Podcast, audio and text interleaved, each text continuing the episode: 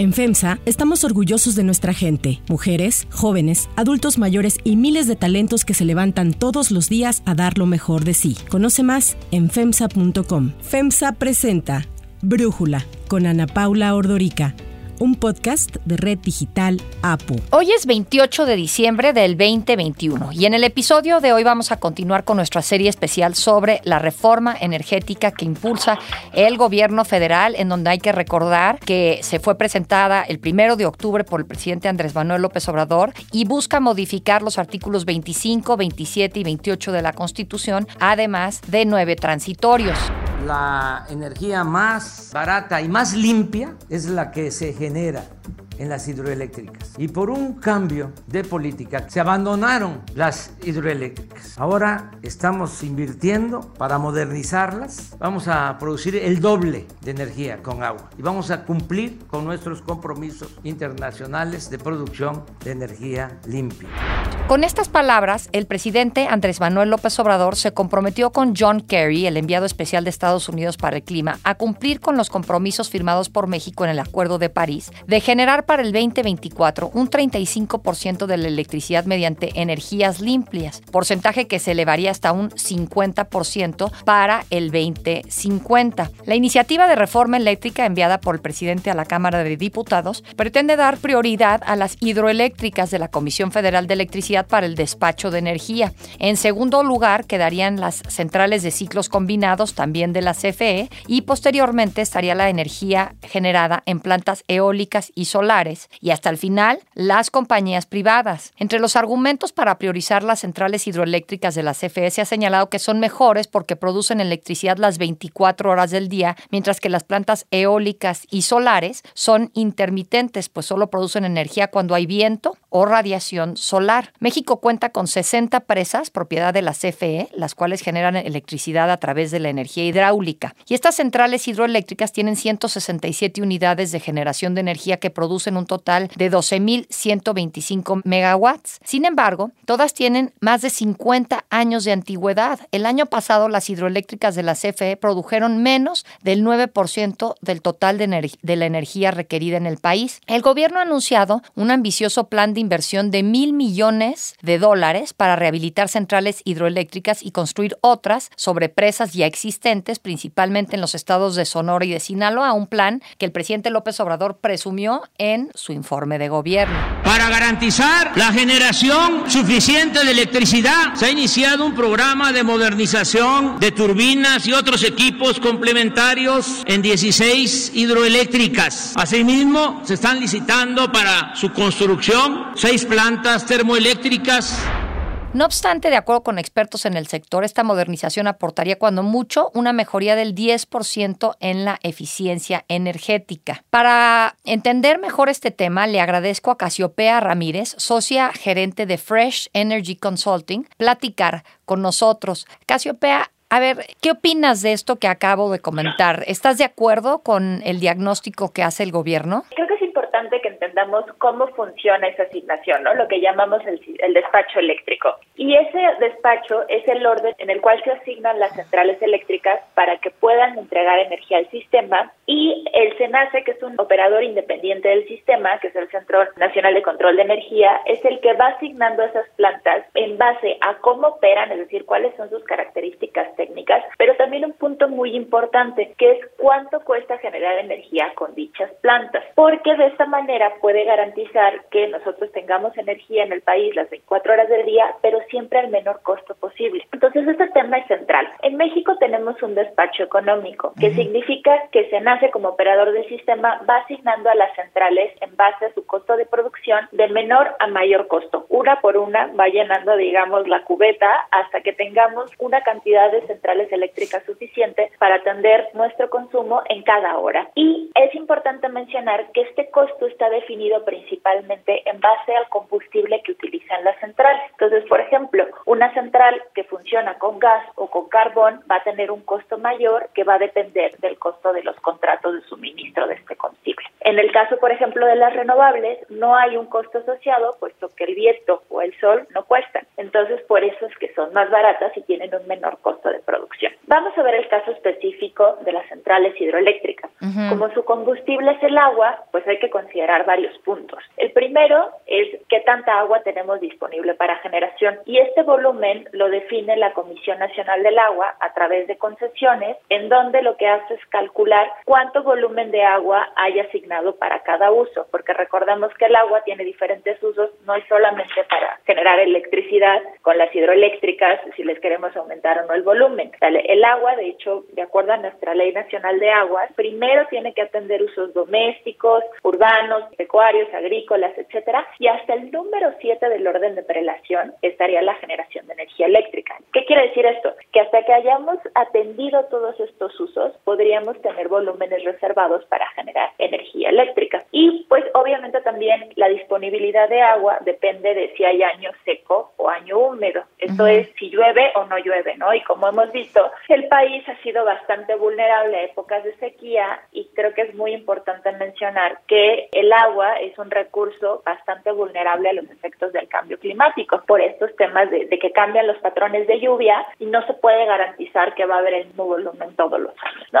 Entonces, considerando estos volúmenes, eh, nace dice, bueno, ¿cuánta agua tengo a lo largo del año y cómo la voy a ir organizando para tener un volumen suficiente durante todo el año? No es que tengo las presas llenas y empiezo a generar energías y hasta acabármelas, porque pues necesitas repartirlas durante todo el año, ¿no? Entonces, ese es el primer punto. Y esa asignación, entonces, lo que hace se nace como operador del sistema es definir, a ver, si con el volumen de agua que tengo puedo generar tanto volumen de energía o lo compara con generar ese volumen de energía con otro combustible y ve cuál es el más barato. Entonces el costo de esa energía generada con hidroeléctricas va a depender del volumen que tenga disponible en cada momento de agua. Entonces habrá épocas en que sea más caro y habrá épocas en que sea más barato. Pero hay otro tema muy importante que es la aportación que hacen las hidroeléctricas para garantizar que siempre haya electricidad disponible en función de cómo va variando nuestra demanda. ¿Qué quiere decir esto? Al tener a las hidroeléctricas en la parte más alta de la asignación de todas las centrales, como es el al día de hoy, nos permite tener un sistema que sea muy flexible y que responda de manera prácticamente inmediata a cualquier variación que tengamos en nuestro consumo, porque a lo largo del día nosotros consumimos más energía o menos energía y necesitamos tener centrales que tengan una respuesta inmediata. Por ejemplo, ¿qué pasa cuando todos llegamos a nuestra casa y prendemos las luces, prendemos la lavadora y ponemos a funcionar todo? Pues sube entonces el consumo y al mismo tiempo que, que sube, pues necesitamos que la producción de energía suba y para eso necesitamos centrales que sean muy rápidas, muy eficientes para entregar esa energía y las hidroeléctricas son las mejores centrales que tenemos en el país para hacer eso. Si nosotros tomamos todas esas, todas esas hidroeléctricas y las ponemos en la base de la generación, como lo propone la propuesta de iniciativa del presidente, perderíamos esa flexibilidad y además también podríamos poner en riesgo la disponibilidad de agua para otros usos, porque ¿qué significa tener como prioritarias la generación de estas centrales? Pues que tienes que garantizar un volumen fijo durante todo el año con este tipo de centrales. Y como les platicaba, pues ese volumen fijo no es que lo tengas garantizado por decreto, ¿no? Depende de muchas variables, pero sobre todo depende de que tengas agua suficiente para satisfacer los otros usos que además son muy, muy importantes y que no tendrías por qué quitarles volumen de agua a, por ejemplo, el uso doméstico o agrícola para poder generar energía eléctrica porque tienes otras fuentes de generación de energía eléctrica que pueden compensar o satisfacer esos. Ahí te quisiera preguntar que si la energía que producen las hidroeléctricas sirve para satisfacer la demanda de la zona que está cerca a la hidroeléctrica o hay una forma de transportar esa energía a otra parte. Todo el sistema desde Sonora hasta la península de Yucatán está interconectado. Lo mm. único que tenemos separado es la península de Baja California. Dentro de toda esa zona de Sonora a Yucatán tenemos diferentes redes de transmisión y enlaces que nos permiten exportar la energía, entonces no necesariamente se consume donde se produce, sino lo que podemos hacer es aprovechar donde hay producción de menor costo para enviarlo donde hay mayor consumo y donde tal vez no hay tanta generación. Sí es muy importante mencionar que hay partes de la República que están a pesar de que están conectadas, sus enlaces son muy débiles o no son suficientes en términos de capacidad para atender la demanda. Es como si tuviéramos carreteras de un solo sentido, imagínate. Y necesitas llevar muchísima capacidad, entonces pues solamente te cabe un pequeño pedacito de lo que necesitas, que es el caso, por ejemplo, de la península de Yucatán, ¿no? O que es el caso de otras regiones como el Bajío, donde tienen muchísimo consumo, pero ya todas las redes alrededor de su zona están saturadas. Oye, y si dejamos el tema de las hidroeléctricas, pero pensamos en la energía solar y en la energía eólica, está viendo que la reforma del presidente se queja de que estas energías, la solar y la eólica, no son confiables ni son seguras y que los privados han sido financiados en importantes porcentajes por la Banca de Desarrollo de México a tasas preferenciales, además con recursos de las AFORES. Entonces, bueno, preguntarte qué opinas de esta afirmación y cómo sería la mejor forma de aprovechar la energía solar y eólica y si la reforma lo logra. Yo que hay varias condiciones que considerar en este sentido. El primero es que México es privilegiado en recursos eólicos, solar, geotérmico y el aprovechar este tipo de recursos durante las horas donde hay generación, porque evidentemente todos sabemos que no hay sol durante la noche, ¿no?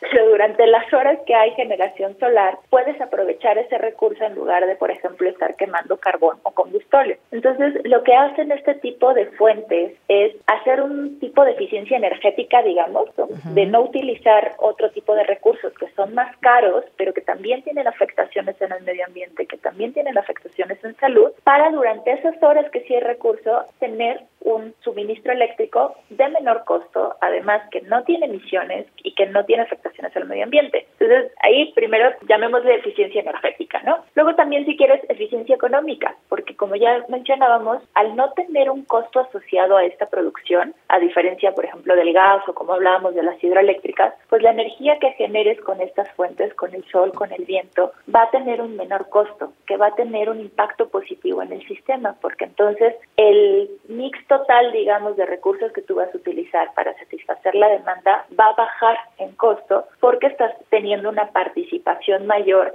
de energías que mucho más baratas en términos de que no tienen un costo asociado de combustible. Ahora, esto que dice la reforma de que no son confiables ni seguras. Creo que tenemos muchos ejemplos a nivel internacional de cómo ha ido evolucionando la participación de energías renovables, cuáles han sido los mecanismos que han tenido diferentes sistemas para atender esa incorporación.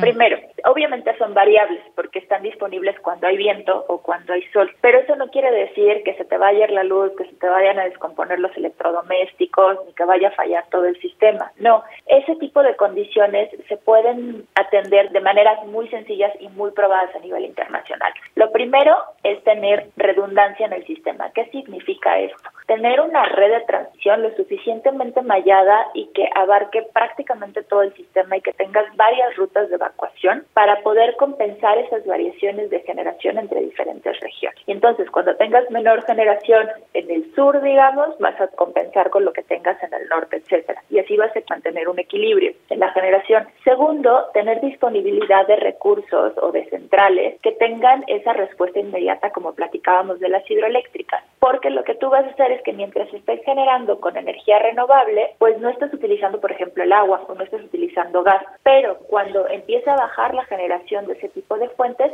subes la generación de otras centrales con una respuesta inmediata y probablemente de mayor costo, pero de esa manera igualmente compensas la disponibilidad de energía en el sistema. Y eso se hace de una manera instantánea con técnicos expertos en, sistemas eléctricos. No es una novedad, muchos países lo hacen y se ha visto que tienen impactos muy, muy positivos en el sistema. Podemos hablar de diferentes mercados, desde europeos, de España, Irlanda, Dinamarca, pero hasta podemos hablar de ejemplos como Costa Rica, como por ejemplo Uruguay o Chile, donde la participación de energías renovables cada vez es mayor sin tener efectos negativos en el sistema. La reforma veo que repite una y otra vez que todo este intento de lograr mayor energía solar, eólica y hidroeléctricas en el país, sobre todo solar y eólica, en este caso hidroeléctricas no, que el intento de utilizar estas favorece demasiado a los privados y en detrimento de la CFE. O sea, si tú tienes una planta que produce energía eólica, por ejemplo, como particular, y para poderla ingresar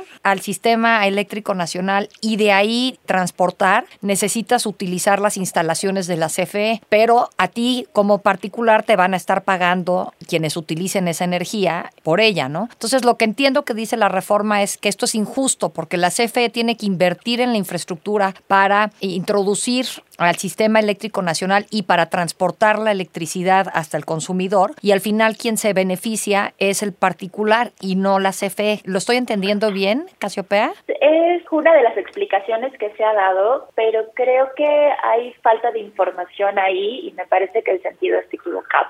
A ver. A ver, primero, la reforma constitucional de 2013 lo que hizo fue abrir a la competencia la parte de generación y de comercialización, pero deja reservado al Estado la parte de transmisión y distribución, que son las redes, que es lo que te permite entregar la energía que tú generas en cualquier punto del sistema. Y estas redes, o sea, el acceso a estas redes, como bien lo explicabas, tiene un costo que pagan tanto generadores como consumidores. Y mm. ese costo que le pagan y que son tarifas que determina la Comisión Reguladora de Energía en función de lo que la unidad de CFE de transmisión y la unidad de CFE de distribución dicen, oye, a mí me cuesta tanto mantener estas redes, me cuesta tanto invertir en expansión de la red para atender la nueva demanda y reporta todos sus costos, entonces el regulador dice, bueno, entonces la tarifa tiene que ser de tan. Y esa tarifa está determinada en función de cada unidad de energía que se entrega al sistema y cada unidad de energía que se retira del sistema por parte del consumo. Para que tú puedas acceder a la red, tienes que pagar esa cuota. No hay excepción. Y esa cuota no hace una diferencia entre si son privados o son públicos. Sí hay un esquema muy particular que representa menos del 15% de la energía total inyectada en el sistema, son los famosos autoabastos. Y luego es una cuota todavía más chiquita, que es el 6%, que son los autoabastos renovables, que sí tienen una tarifa de acceso a la red preferencial. Pero creo que es muy importante poner en perspectiva, ¿no? Es el 6% del consumo, de la generación total del sistema, en comparación con el resto de las tarifas que pagan tarifa completa y sin ninguna distinción de si eres eólico, solar, privado, nacional, extranjero, verde o amarillo, ¿no? Todos pagan lo mismo. Y entonces esta tarifa que pagan que pagan estos generadores y también los consumidores debe de asignarse para dos, dos objetivos principales. El primero es para pagar por el uso de la red, cuánto te cuesta operar y mantener esa red, hace cuenta como una autopista, ¿no? Tapar baches y mantenerla toda perfecta. Y la segunda es para hacer más grande esa autopista o para que llegue a más lugares. ¿Qué es lo que ha pasado desafortunadamente? Que lo que hemos visto es que la red no ha crecido en la misma medida o en el mismo ritmo que necesita la demanda y que han crecido también los generadores. Pero eso no es un error de la participación privada, eso es un, una falta de ejecución, digamos, de recursos de la CFE de transmisión. Y si nosotros vemos los programas que hace la Secretaría de Energía para decir, mira, el próximo año tenemos que hacer tantas obras, tantos nuevos kilómetros de red, etcétera, vemos que se han instruido un sinnúmero de proyectos, pero que desafortunadamente no se han llegado a ejecutar. Entonces, pues hoy estamos viviendo una problemática en donde pues se paga por la red, pero no se utilizan esos recursos. Y pues obviamente tiene consecuencias importantes como pues fallas en la operación, saturación de capacidad en algunos lugares, lo que pasó en diciembre del año pasado, etcétera. Pero eso no está relacionado a si son privados o públicos los que están transitando por esa autopista, claro. sino tiene que ver con una falta de inversión en esa infraestructura. Oye, y por cierto, ¿cuánta energía limpia es la que produce la CFE en la reforma. En la página 18 dice que produce hoy el 35% y luego en la página 23 dice que produce el 55%. Me quedé con esa duda. Es bien importante. Fíjate, aquí yo voy a hacer un paréntesis rapidísimo para hacer la distinción entre energía limpia y energía renovable. En los dos casos dice energía limpia porque me fijé justamente sabiendo que es distinto la limpia de la renovable. Exactamente, perfecto. Pues mira, la energía limpia fue un concepto que se inventó en México y que es muy particular de México y que a nivel internacional no se acepta integrar, por ejemplo, las hidroeléctricas de gran escala, ¿no? Las hidroeléctricas enormes o la energía nuclear, por ejemplo, o la energía producida con gas, que es la cogeneración eficiente que nosotros llamamos como que sí es limpia. Esas tres categorías, digamos, están completamente fuera de las consideraciones para, por ejemplo, cumplimiento de acuerdo de París o muchas compañías que hoy dicen, oye, quiero ser neto en emisiones, quiero tener 100% de consumo de energía renovable. Todas esas fuentes no cuentan. Lo que cuenta es la energía renovable. CFE, desafortunadamente, históricamente no ha sido muy participativo en el desarrollo de energía renovable. Y al día de hoy, nosotros tenemos alrededor de 14 mil megas, poquito más, instalados entre energía solar y fotovoltaica. Y te puedo decir que el 99% más o menos de eso es inversión privada. CFE tiene un par de proyectitos eólicos y solares, pero son muy pequeños, tienen ya alrededor de 10 años de estar en operación y no tiene planes para poder incorporar más energías renovables desde su matriz. Y luego, bueno, pues sí tenemos de energía limpia, ¿no? Ya en su categoría amplia, donde sí entrarían las grandes hidroeléctricas de CFE, entraría Laguna Verde, ¿no? Como planta nuclear y las plantas geotérmicas, un poco más. Pero aún así, si nosotros revisamos a detalle los planes de expansión de CFE, CFE se está concentrando en hacer nuevos ciclos combinados, las plantas que Valladolid, en Mérida, etcétera, es pura generación a gas, es decir, no es limpia y no contribuye a nuestras metas de generación de energía limpia y de, de reducción de emisiones. Si acaso serían las ampliaciones de las hidros que mencionabas al inicio de nuestra plática, pero que aún así pues estarían condicionadas a la disponibilidad de que haya agua o no en cada año para ver cuánto sería el volumen incremental de energía en nuestro sistema. Y para concluir, a grandes rasgos, ¿qué opinas de la reforma? ¿Hay algo que te guste? ¿Hay algo que te preocupe? Una de las cosas que más me preocupan es que se está haciendo un diseño de un sistema eléctrico basado en beneficiar a una empresa pública. Cuando desde mi punto de vista y basado en mi experiencia haciendo regulación para mercados eléctricos, el diseño de cómo generamos energía, cómo la vendemos, qué tipo de fuentes elegimos, qué precios le ponemos, debería de estar basado en las necesidades del consumidor. Entonces, esa es una parte que a mí me causa mucho ruido, ¿no? Debería de estar centrado en qué necesitamos como país para crecer, qué tipo de precios necesitamos y por lo tanto qué tipo de fuentes necesitamos. Si la competencia tiene la ventaja de poner a todos a competir para que el consumidor elija quién le da el mejor precio, quién le da las mejores condiciones, ese es el tipo de modelos a los que debería deberíamos estarnos orientando en lugar de decir CFE es la única y te va a suministrar no importa el costo y no importa si tú necesitas, por ejemplo, ser más limpio cada día o reducir tus emisiones. Un segundo punto que podría llegar a ser positivo, pero el giro que se le da en la propuesta de iniciativa que no me parece que sea tan benéfico para el país, es el tema de transición energética. Como sabemos, estamos viviendo en una emergencia climática que requiere que nuestra manera de producir y consumir energía cambie y que cada vez sea menos dependiente de combustibles fósiles. Entonces, el elevar la transición energética a nuestra constitución es algo muy positivo. Desafortunadamente, se le da el giro de decir CFE es la que va a controlar la transición energética y todo lo que se relacione con ella. Y la transición energética particularmente es un mecanismo participativo, es un mecanismo de inclusión porque requiere la suma de todos los esfuerzos, independientemente de si eres privado, público, mixto o de cualquier color, porque necesitamos urgentemente tomar medidas que nos hagan transitar en esa dirección de tener matrices más limpias, menos que tengan menor impacto en el medio ambiente y es un tema de supervivencia. Entonces, si lo centralizamos en una sola empresa, me parece que vamos a limitar el impacto y el alcance de ese mecanismo tan necesario para tener un desarrollo eh, no solo sostenible, sino que atienda todas las necesidades de generaciones presentes. Casiopea Ramírez, muchísimas gracias por darnos tu análisis y por platicar con nosotros. Yo soy Ana Paula Ordorica, Brújula lo produce Batseba Feitelson, en la redacción Ariadna Villalobos, en la coordinación y redacción Christopher Chimal y en la edición Omar Lozano. Nos esperamos mañana con otro episodio especial. Oxo, Farmacias ISA, Cruz Verde, Oxo Gas, Coca-Cola FEMSA, Invera, Torrey y PTM son algunas de las muchas empresas que crean más de 245 mil empleos tan solo en Y generan valor como parte de FEMSA. FEMSA presentó Brújula con Ana Paula Ordorica, un podcast de Red Digital APO.